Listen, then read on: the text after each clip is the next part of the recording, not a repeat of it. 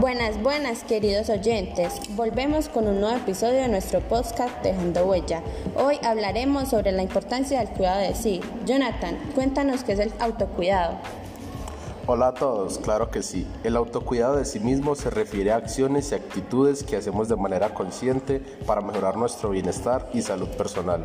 Paulina, dinos por qué es importante el cuidado de sí.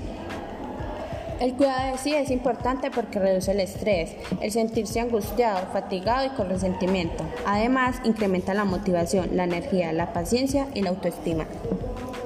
Para mejorar tu bienestar es importante vivir sanamente, come saludable, duerme lo suficiente y hace ejercicio regularmente.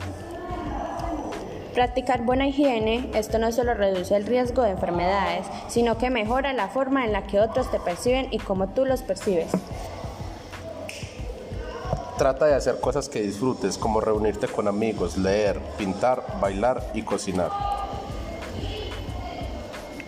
Encuentra espacios para relajarte, como la meditación, yoga, escuchar música o caminar en la naturaleza. También es importante cuidar de nuestra salud mental. Reconoce tus emociones, aprende a decir no. Sé asertivo cuando te comunicas, no te, no te compares, perdónate, toma decisiones que te hagan feliz.